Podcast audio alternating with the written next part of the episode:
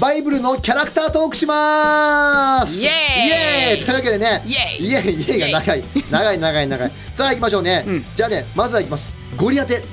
ゴリアテとは誰でしょうゴリアテそうまあ有名やね有名でしょう、うんゴリアテとは何でしょうエリアの高校の時のクラスメートのゴリちゃんねそんな人いないゴかリちらゃんって呼ばれてるまあゴリちゃんっぽい女の子はいましたけ どね柔道部でしたけどあねそうはいはあそうい、怖かったな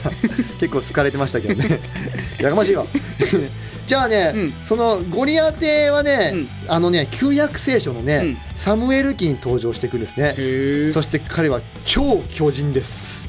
さあ身長は何センチだと思いますまかあ、それね簡単、うんめっちゃ簡単言うよ、うんうん10秒01それ桐生君だからえだから それタイムだからじゃなくて何センチだかで桐生君倒したんやろ、ら桐生目指したい目指してんねまやあろ、目指してますけれど目も指してん桐ね生やろ君に勝つこととかね17歳に勝そうですよ勝とうとね頑張ってんねや勝ろちたいですよね、じゃあその話じゃなくてゴリアテの身長は何センチかって聞いたんですよというわけでねもうあのね、うん彼は5メーターなんぼやったっ違う違う違う違うそれがきキリン それキリンけそうかキリンの話じゃなくあてちゃうな5メートル4センチあの身長2.9メートルそやれでばもいででかいねチェホンマ超えですよ、うんそりゃそうやろうねやばいね、うんで身にまとキリンには負けてるいやキリンと比較しないかあら そうあそう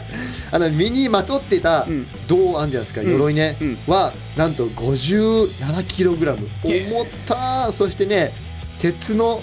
この持っている刃うんはなんと 6.8kg あったというね、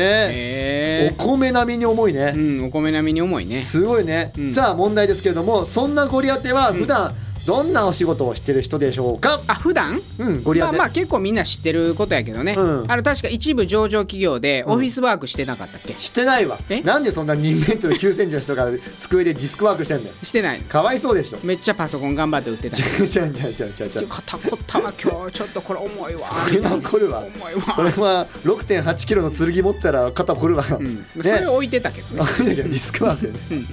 ねはいというわけでね彼はね違うんですよペリシテ人の兵士だったんですよね